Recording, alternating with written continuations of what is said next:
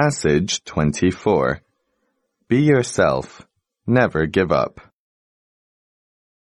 The adolescent girl from Tennessee is standing on the stage of a drama summer camp in upstate New York.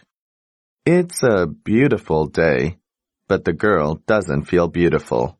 She's not the leggy, glamorous Hollywood type. In fact, she describes herself as dorky. Since she was six years old, Reese Witherspoon has wanted to be a country singer, and Dolly Parton is her idol. But this flat-chested wisp of a girl is no Dolly Parton.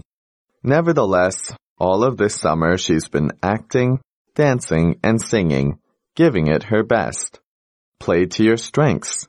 If you're going to make it in this business, it's not going to be on sexy. That's not who you are. Better focus on what you're good at. Celebrate yourself.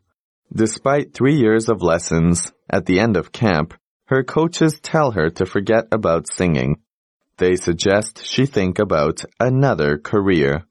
If Reese did have talent, it was hiding under her skinny, mousy frame and her Coke bottle glasses. Still, she takes their words to heart. After all, why shouldn't she believe the professionals? But back at home in Nashville, her mother, a funny, happy, upbeat person, wouldn't let her mope. Her father, a physician, encouraged her to achieve in school. So she worked hard at everything and was accepted at Stanford University. And at age 19, she got a part in a low-budget movie called Freeway. That led to a substantial role in the movie Pleasantville. But her big break came with Legally Blonde. Well, she decided, if you can't sing and you aren't glamorous, play to your strengths. If you're going to make it in this business, it's not going to be on sexy. That's not who you are. Better focus on what you're good at. Celebrate yourself.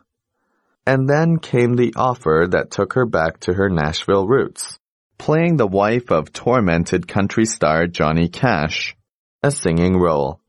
All of a sudden the old fears were back. She was so nervous on the set, a reporter wrote. She kept a sick bucket nearby and admitted she would go backstage after a singing scene and shake. But she didn't give up on the movie or herself. The humor and drive she learned at home overcame the self-doubt learned on that summer stage. She spent six months taking singing lessons again she learned to play the auto harp, and the hard work built up her confidence. Last March, Reese Witherspoon walked up on another stage, the Kodak Theater in Hollywood, and accepted the Oscar as Best Actress for her heartbreaking, heartwarming singing role as June Carter Cash in Walk the Line. Finally, as you read these accounts of Reese Witherspoon, consider the obstacles she met. The lesson of this story, I suppose, is that instead of making a dozen excuses why you cannot realize your dreams, think about this story, just hold on to your dream and never give up.